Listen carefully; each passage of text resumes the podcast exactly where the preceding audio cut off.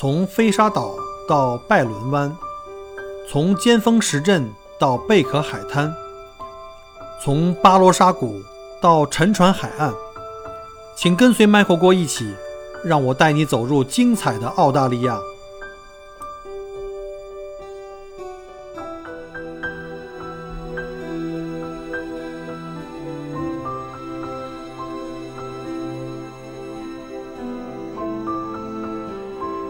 听友，大家好，欢迎再次收听 Michael 郭聊澳洲。今天是二零二零年的九月三十号，墨尔本时间是下午的六点二十五分。那今天呢，想跟大家来分享一下哈，我就在过去的六个月里边，呃，因为失业在家，也是在开始把自己扮演成为一个全职的叫做什么自媒体人吧，或者说叫一个半成品的自媒体人。刚想起来这个词比较适合我。一直以来啊，我都是以这个半路出家、跨界导游的这个身份自居啊。结果今年呢，就多了一重身份，就是叫什么呢？白纸级的啊，被踹下海的自媒体人啊。多亏这个时代的恩赐，在疫情期间，让我有时间开始尝试更多的可能性啊。人生本来不就应该如此吗？好歹啊，在过去这二十多年的职业生涯，基本上都是奉献给了互联网行业。呃，尤其是在这个二十年前啊，在网上啊，当时我们叫俗称网约啊啊，不对不对，叫网恋啊，叫网恋啊，收获了陆老师和这段美好的姻缘啊。所以呢，我一直对这个时代，尤其对互联网大潮，还是抱着非常感恩的心态，一直希望想通过自己的分享啊，也算是回馈这个互联网吧。其实严格的说，从二零一四年六月开始。我就开始自己做这个微信订阅号，当时我的订阅号的名字叫做墨尔本精品旅行啊，主要就是做这个旅游方面介介绍的。呃，二零二零年的时候改名叫做这个麦克郭聊澳洲啊，现在进行这个 IP 整合了啊。然后呢，呃，再到这个二零一八年春节，大家如果早期听过我节目的，可能听过我第一期节目的知道哈，二零一八年春节是我第一个喜马拉雅音频节目上线啊。呃，从此呢，我也就算是一只脚踏进了这个自媒体人的队伍啊，这个有点大言不惭。当然了，虽然这个自媒体的队伍也相当庞大，在国内目前据说有十四亿人之多，基本上可以这么说吧，就是说，随着这个互联网的及这个智能手机的普及，以及各类自媒体平台的这种推秦推陈出新啊，比如说从当年的 BBS 到微博，对吧？从 QQ 到微信，从油管到抖音。让全民自媒体的时代就算拉开了序幕。时至今日啊，对我而言，自媒体其实仍然不是我的主业啊，因为我无法靠它生活。很简单，这个道理大家都懂啊。呃，而且我预测啊，可能在未来很长一段时间，这可能只是我一个副业，或者说一个爱好吧。呃，再或者说是一种努力的尝试，一种生活生活方式啊，分享嘛。啊，当然了，这个疫情的这个原因啊，以及目前这个国际政治局势非常的这个敏感啊，像中美关系、中澳关系等各种因素吧，所以就造成了我目前这个我的主业就是旅游，基本上也都全面休克啊，基本上在家里待了有半年多了。我目前呃，这个估计可能到了二零二一年国庆节，可能都不一定会好转啊。这个我还记得，这个疫情刚开始的时候，我当时的比较乐观的估计说，二零二零年我可能当时二月份吧，我说到了十月一啊，国庆节的时候就恢复正常了。现在看来，那简直是不是一般的乐观呀？那是相当乐观。然后呢，就一直在家。那我现在已经做了更坏的打算，可能到明年啊，可能要再继续失业十二个月。那就是，呃，尤其是在过去半年一直都隔离在家，也不能出去啊。那客观上。也就为我这个持续输出自媒体呢，形成了这种可能性，也给我可以在网上啊，或者通过读书啊，呃，去更多的学习和尝试不同的新媒体的形式跟平台的这个机会，提供了这种可能。呃，自媒体啊，我做了这段时间，有一点我自己的感受，今天来想来跟这个大家来分享一下，这个纯属于我自己个人的角度出发，如果这观点正确啊，纯属偶然。但是如果观点你觉得不同意，也请勿拍砖，毕竟咱不是专业的，对吧？我先喝口水啊。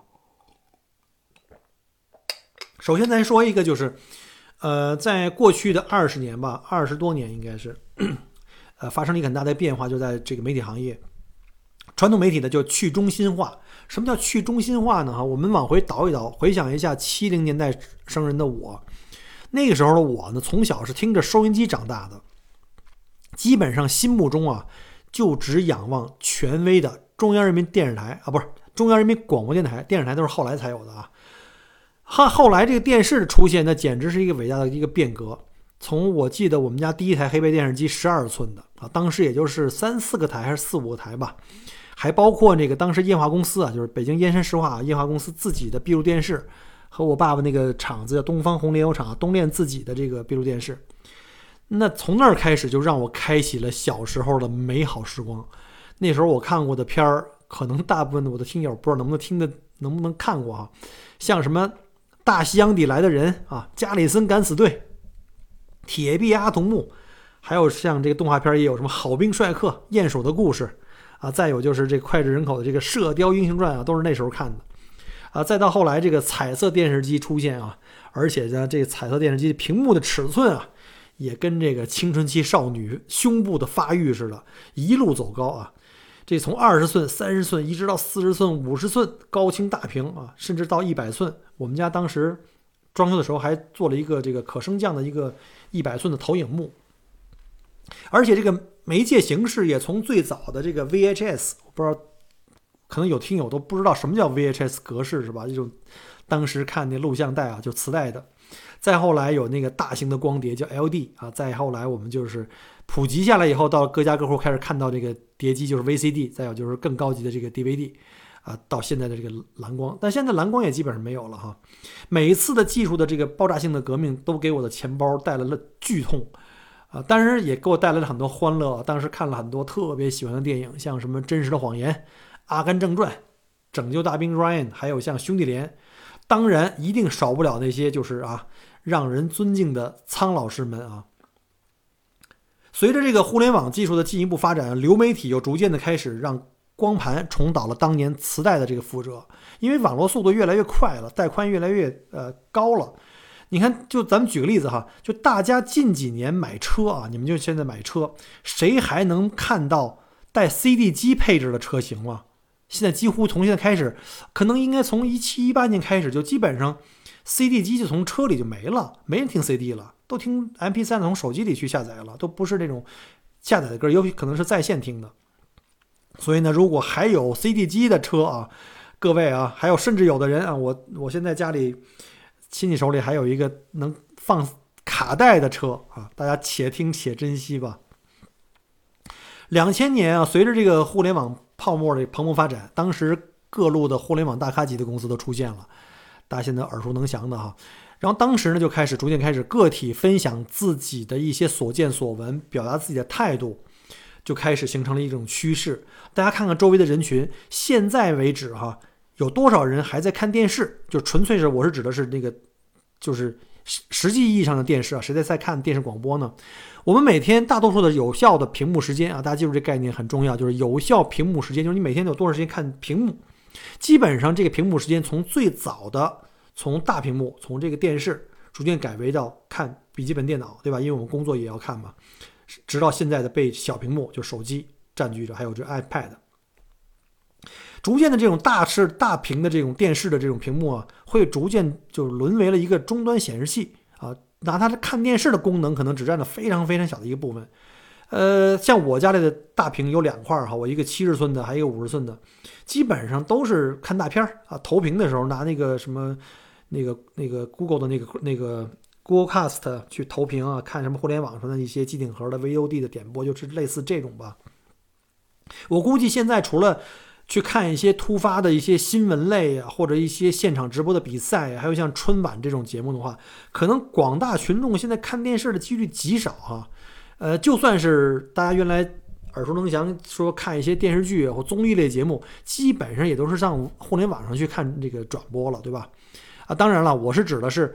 以小郭这种年代，我们七零年及以后的人，那再往前的人，我估计可能看电视还是是他们是主流吧。像四十到六十年代，呃，一方面可能是因为对智能手机、电脑这个使用的没有那么流畅，另外一个可能也是年龄大了，这个眼神不好了，对吧？花眼了，你不能看太小的屏幕嘛。其实这种趋势啊，在国内外都是一样的，在国外也是一样。比如像国际很多大的一些电视媒体，像新闻机构，都开始慢慢逐渐走向网络。在 YouTube 上可以看来各种的什么像 CNN 啊，像我们这边 ABC 啊、SBS 都是可以从在网上看了。那逐渐的哈，这些原来在这个传播界的一些就是就是大鳄们，像央视们哈，就逐渐的失去了这个霸占屏幕时间的这种绝对的这个权威江湖地位，而且像当年那种就靠什么渴望啊、春晚能树立的万人空巷的时代，基本上一去不复返了啊！这也是个自然规律啊，这个也不是什么没什么好和坏，这就是一个事物发展的一个规律。而且这个媒体内容和形式多元化呀。个性化、互动性逐渐就使得这个观众或听众们啊，逐渐就可以反客为主，这是也是一个非常正常的一个发展规律。呃，不再像以前那样说你有啥我看啥，对吧？而且现在是我想看啥我就去找啥，甚至是我想看啥，平台就会给我挖掘甚至制作啥。俗话不是说的好吗？叫你瞅啥呀？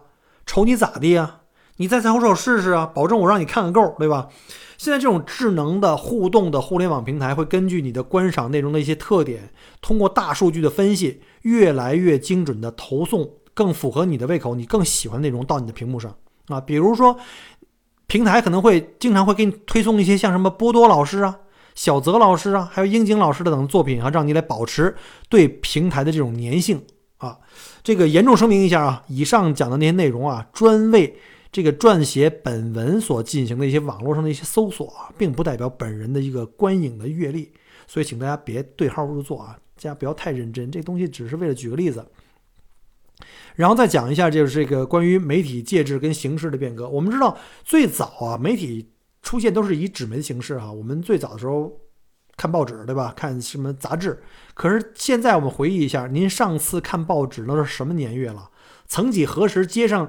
那些街角随处可见的那些报刊亭，好像被施了魔法一样，都没了，对吧？取而代之的是什么？是电话亭，甚至是早点早点摊儿，对吧？现在连电话亭都没了，因为每个人都有自己的手机了，就好像当年的汽车淘汰了自行车一样，电话跟电子邮件呀，慢慢消灭了手写信件一样，这是历史发展的规律啊！互联网把大量的信息更快的速度推送到你手机的屏幕上来，对吧？使得你的这个呃大屏小型化，然后呢终端移动化。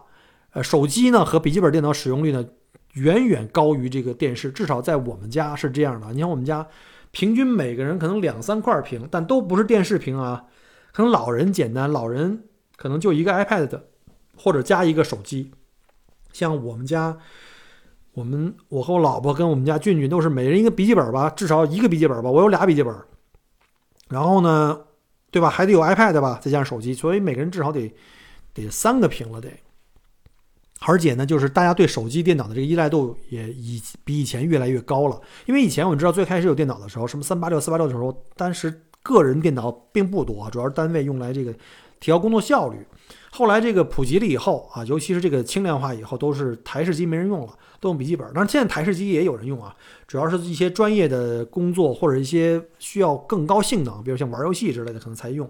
大部分人都用笔记本，而且笔记本也越来越轻薄，越来越便宜了。使我们在工作呀、生活沟通啊，甚至娱乐啊，都是非常非常的依赖这两个屏，就电脑跟这个智能手机。尤其是手机，我觉得手机现在应该是属于一种新型毒品啊。有时候你想想，真的是搞不清楚到底是我们拥有了手机，还是这手机控制了我们。再有一个就是，现在因为互联网的发展，造造成了这个大家百家争鸣、百花齐放的这个自媒体时代的到来。现在大家都可以做。都可以自己做自媒体，对吧？每个人都可以，你可以通过智能手机从朋友圈啊，或者是做微视啊，任何东西都可以往外发，或者是微博，对吧？你都可以表达自己的声音跟态度，这是好事儿啊。俗话说哈，再小的花朵它也有绽放的那个时刻。每个人都可以通过这个社交网络结识更多的人群啊，就是跟自己志同道合的人就更容易去聚集了。但是呢，我们也会发现一个问题，就是信息分享传播的门槛降低了。而信息的准确度呢，因为参差不齐，甚至可以让一些伪科学、谎谎言或者是骗局都开始泛滥。这个其实就跟我们以前小时候看那些电线杆上那些小广告异曲同工。但呢，在互联网时代，它的传播速度更快、更广，影响力更大，危害也这个级别也就随着指数上升了。甚至有人为了一些商业目的啊，各种的贩卖焦虑啊、贩卖假药、贩卖心灵鸡汤的，还有各种的那种惊悚体的标题，就是为了抓眼球，这就是一个具体体现。所以一般这种抓眼球的这种标题，我基本上都不看，大家都不用看啊，都是骗人的。一方面呢，海量信息让我们获得知识跟信息的这个渠道更简单，对吧？但是呢，因为海量信息呢，也让我们眼花缭乱，会让我们陷入了更多的无效甚至错误的信息世界里面，无法自拔。甚至会迷失你自己，大家有没有这种感觉？就是你搜索一个东西，哎，突然间信息给你网络给你点别的信息，你被跑偏了，而且他给你的信息是跟他的目的目的是有关的，比如像你卖点东西啊，或者是去给你洗脑，对吧？大家可能会有这种感觉，可能花一上午时间自己事儿没干，到处去浏览别的东西了，就被带带歪了。另外一方面呢，就是我们如何理性的分析和判断这些信息的真伪。也是对我们的知识啊、阅历，甚至道德观、世界观、世界观的一种考验。所以，随着获取信息的成本越来越低，信息的含金量也就真的是直线下降，并不是越来越高啊。这不但不能提高我们获取信息的这个效率，甚至呢适得其反。甚至呢，大家大家也明白啊，现在都要叫大数据。其实大数据呢是一种信息投投递啊，或者是难听点说叫投喂。慢慢造成呢，我们可能就对信息的这种缺乏辨识和验证以及判断能力，结果的最后的结果就是被洗脑。你越想看这个，他越给你发这个，你会越觉得这这件事情是越来越像真的。看多了，你就会变成周围都是这样的。所以呢，这是很危险的一件事情。尤其像现在这个国际格局这么复杂，各方的立场的角逐，各种的价值观阵营的这个。决裂对立，甚至我们发现哈，在同一个家庭内部啊，我们群友里面有很多是这样的，家里的这个老中青三代的人，他们每个人经历不一样啊，教育程度不一样啊，看到信息来源也不一样，角度也不一样，解读更不一样，所以就会引发价值观的探探讨，甚至争论，甚至是决裂啊。我们前一期讲过了，就是关于这个价值观撕裂在现今大环境下如何愈演愈烈啊，大家可以去听一下。这个并不是说以前啊，在二十年以前没有这种认知差别，而是因为现在社会和国际形势和和这个格局啊的这个这个敏感度太越来越高，而且呢，主要的原因诱因就是互联网海量信息的冲击之下，把这种差别放大和凸显了啊。其实我们自己的听友群，就是我大概有十几个群吧，听友群里其实也有各种各样的这样或那样的一些价值观的讨论，甚至是争吵，但是我个人觉得还是很克制了啊。我加入过的其他群里，甚甚至闹过这个群主主动把群给删了，或者是由上级有关单位来封群的。哎，反正就不谈了哈，一地鸡毛。现在我基本上把好多乱七八糟群都给退了，因为现在有群也挺危险的。所以呢，还非常感谢我的这些群友都比较克制，没有把我们的群都给聊没了。其实啊，这种事情就像这个硬币的两面，就是硬币一样，它凡事都有正反两面对吧？呃，在讲上述的那些问题存在的同时，其实自媒体的发展也有一些好的方面，比如说，呃，老百姓就可以把身边的发生的小事儿啊，可以哎立即的分享出去啊，引发广大民众的这种共情啊，甚至共鸣啊。呃，再比如呢，可以及时揭露一些社会丑丑恶现象，甚至对一些违法犯罪的事实进行现场取证，对吧？这个甚至呢。因为传播的比较广，引起了这个有关部门的注意和重视啊，呃，就能够有效的进行这个整改或处理啊。这种例子我们也不多举了，这个特别多啊，这个网上特别特别多。所以呢，它也是老百姓可以进行监督的一个一个渠道，对吧？因为分享也很快嘛。当然了，这里也不乏还有一些分享什么正能量啊，以及一些突发新闻的，这个确实也是自媒体带来的一个力量，这是这个呃传统媒体做不到的。好啦，我们可能聊的东西太杂了，我们现在言归正传，我们还是回到正题，聊一聊我最近这段时间做自媒体的感受跟经验分享吧。如果我们的听友里面如果有想做自媒体的这个朋友啊，可以给你们做个参考。呃，如果有不足甚至不对的地方哈，因为毕竟我也是新人嘛，对吧？呃，也请听友里面各路媒体同行啊，我们叫媒体的这大咖们啊，前辈们给我辅正和指点吧。嗯，首先啊，先说说几个我做过的媒体形式和现在的一些现状吧。呃，大家知道，二零一四年六月份，我的微信订阅号叫墨尔本精品旅行，刚刚发的第一篇吧，当时好像六月四号那天吧，主要就是以这个文字、图片为主的一些表现形式啊。现在呢，呃，虽然也可以加入一些音频跟视频啊，但是因为我们知道公众号其实这种媒体形式，它主要是靠的是朋友圈和我们所在的那些群，在群里进行分享传播，没有像那些现在那些各种专业的视频的网站啊或手机的 APP 呢，呃，更便于这种推广。当初我做这个旅行类主题的订阅号的目的很单纯啊，就是为了推广这澳洲旅游的目的地介绍，同时呢，给我的这个旅行地接业务带来一些直接的关注跟客流啊，这是当初是为了这个业务上的需要。坦白讲，一四年那会儿啊，公众号也都是刚刚在开始，大家的这个微信主流看的内容还是以这个公众号跟朋友圈分享为主，当时的效果还算不错的，当时公众号的那个量也不大。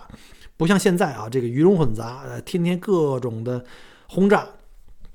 所以呢，我当时做的那个公众号里面有很多这个旅行的干货的分享，比如说在澳洲旅行注意事项啦，呃，旅行目的地的一些介绍跟自助游的攻略。哎，可能有的人可能会说了，说你这个不是想用这公众号来吸粉接客的吗？对吧？还要分享自助的攻略、景点攻略，你这个是不是就来找你的人就少了？你就变成了活雷锋了？其实我在开始做这东西的时候啊，我的很多同行也跟我提过这个顾虑吧。呃，其实我这么看啊，其实大家来澳洲旅行，不同的人群的需求跟支付能力完全不同。有的人可能不怕自己花点时间啊，对吧？我自己英语也不错，我上网查点资料啊。攻略呀，对吧？自己订个酒店，租个车，安排一下自助游。优点呢就是省钱，而且自由，啊，但前提你是行程是否定的科学啊？比如是不是在合适的季节去了合适的地方？另外一个就是路线的安排的这个是否合理啊？松紧是否适度啊？对吧？当然了，也有的客人呢自己可能哎呀，时间平时工作时间很忙，也没有这个信心，可以在网上搜索这个海洋知识海洋里去搜索各种繁多的游记中找到合适自己的。因为不是所有的东西你看了都可以拿来直接用的。比如说一个深度游的客人，你去看穷那个穷游攻略、赶路攻略的话，那你后面肯定要吃苦的，你肯定要追悔莫及的。而且再有一个呢，就是从消费预算上看，游客这个金字塔的正态分布啊，尤其是底座的这个价格敏感型的属于绝大多数，他们对这个包车私密 VIP 团的这个费用承担上啊，稍微有些吃力。所以这样的话呢，就是旅行大巴那种散拼团就成了他们的优选了啊。这个毕竟便宜嘛，对吧？这还是很重要的。那在这个金字塔里面，中间及偏上的部分，随着消费能力的提高，那这部分人群对旅行体验呢，就开始有了更多的要求跟期待，对吧？那自助游、包车游就成了这部分游客的一个首一个首选方式。所以呢，整个金字塔人群是很多的。你算一下，这澳洲每年大概是一百五十多万的这个大陆游客啊，来到澳大澳大利亚来，我们当地的这个私导啊，包车的私导们，尤其在旺季。像春节，像夏天，一般从十二月开始，就是圣诞节前，一直到这个两月底三月初啊，一直到春节结束吧。这个旺季基本上私导都不够用，很多的那种公司啊，到时候因为你平时养不起那么多人啊，旺季你又没那么多人用，所以旺季的时候，很多这种旅行社开始找那留学生帮忙啊，甚至是海外人士飞过来，直接就是拿中国护照、驾照就做私间导啊，这种情况就慢慢开始出现了。当然了，这个。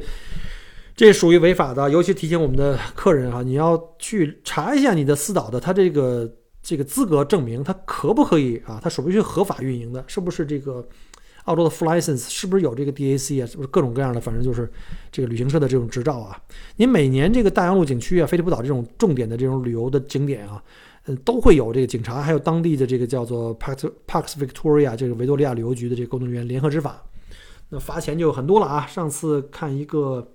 好像中国来的四间导吧，在这开车被罚了四四千刀啊！四千刀是多少钱？乘五两万块。关键是车不能开了，然后客人都在那个岛上不能回墨尔本，大半夜的，还得重新再订车，那就客人花的钱比包一个正经的车还贵啊！这就是损失，就是客人利益了。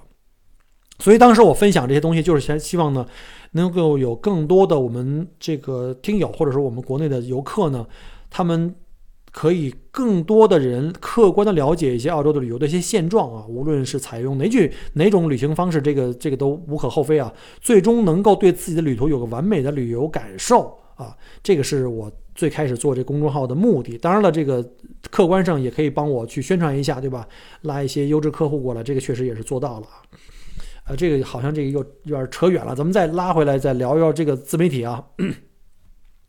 当然，我们也知道这个微信公众号订阅号也有劣势啊，就是它的传播通常都是靠这个朋友圈跟群内推广，那就属于是传播的一个怎么说半封闭吧，这半封闭状态。虽然说我们可以在这个朋友圈里面或者在这个订阅号里面去搜索，可以搜索到，但是大家可以回忆一下啊，你看到这大多数的公众号订阅号，往往都是从朋友圈里看到的吧？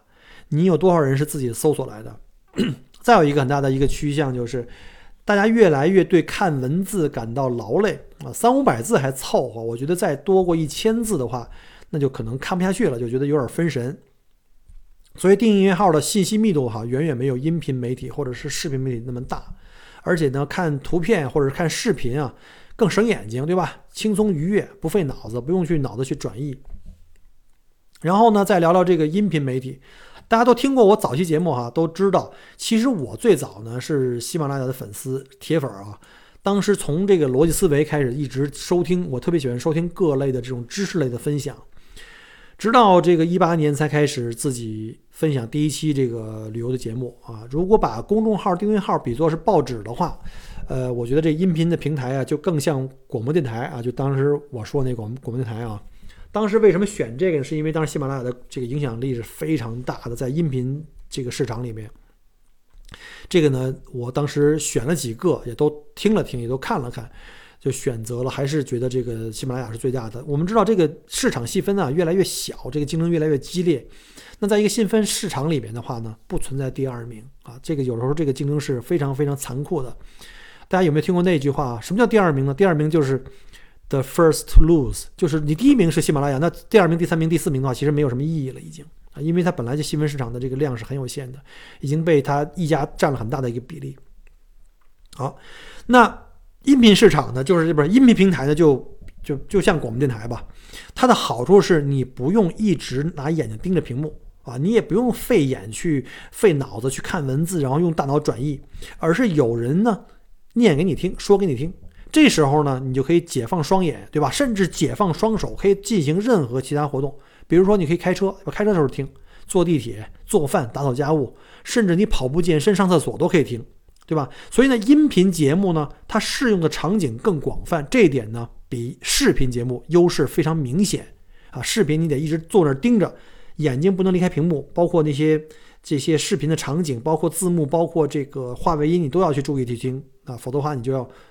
漏到很大的一部分的这个内容，所以说呢，就在即便现在这个市场上有各类的视频平台应用层出不穷，但是我基本上可以去断言，就是音频平台仍然会有自己独立生存的空间，而且呢非常非常稳定，甚至它可能会跟这个图文的信息，就像公众号这种信息呢，微博呀这种，和这个视频平台呢会共荣共存，嗯，所以呢。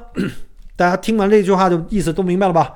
所以呢，喜马拉雅呢是我第一个选择的一个主要的一个分享平台，以后呢也会继续啊坚持下去啊，是我的主要的一个分享渠道。所以各位老铁啊，尤其是第一次听我节目的还没有关注的话，记住要点击这个关注订阅啊。啊，当然了，这个小郭作为北京生人啊，这个可能我有一个天然的优势，就是讲普通话讲的还可以，对吧？还可以。所以做音频节目呢，就是讲普通话呢，咬字呢清楚的，这是一个算个优势吧。所以也希望把这优势继续发挥下去。那下面再说说这个视频媒体啊，这也是在过去的半年里面，我就是重点开始去学习啊，开始去这个呃提高的一部分。其实，Michael 作为一个这个号称热爱摄影的导游啊，从大学那会儿就开始玩单反。我还记得我第一部相机啊，是个佳能的胶片机啊，佳能的 EOS 一百。当时是一个二零啊二八幺零五的一个这个超声波头，当时胶片机啊，现在可能很多小伙伴们都不用胶片机了，我现在还留着那部机啊，然后还有一个美能达七千，都是作为一个古董机收藏了。那再到后来数码机开始出来普及了，我买了一个 US 五百 D 啊，没办法穷嘛，想买这个 US 五也买不什么五 D Two 之类也买不起啊。再到那个来澳洲以后的。我记得是一七还是一八年，我买了那个开始买了第一部无反，就是索尼的啊。然后呢，直到现在，基本上我是出门都不带那个相机了，都是拿我的手机啊。手机也做得越来越好了，现在拿一部那 P 三零 Pro 啊，出去以后不管照片还是视频都可以玩。所以大家看我的视频啊，拍的视频大部分都是拿我的这个呃 P30 Pro 拍的，所以大家可能看那质量还可以哈，还可以，还不，但是没有什么长焦的这个这个这个东西了，长焦拍视频还是差了很多，还是得用单反。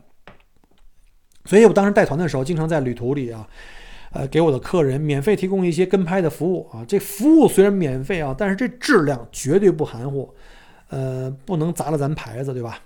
呃，我给我很多的客人拍过什么大洋路旅行的片段啊，这个大家反馈还都是不错的，还都是挺喜欢的。而且有一些视频啊，我自己也挺满意的。经过这个客人的首肯啊，我也分享在了一些视频平台上。大家如果感兴趣，可以去搜一下，找找这些呃视频。就给帮客人这个随拍的。之前很多朋友也给我建议说，你这个玩有喜欢这个玩摄影，你应该在视频平台上做 UP 主，现在特别火。所以呢，我就在过去六个月开始抱着这个学习的态度跟试试看的心态吧，就开始重点研究这些呃视频平台。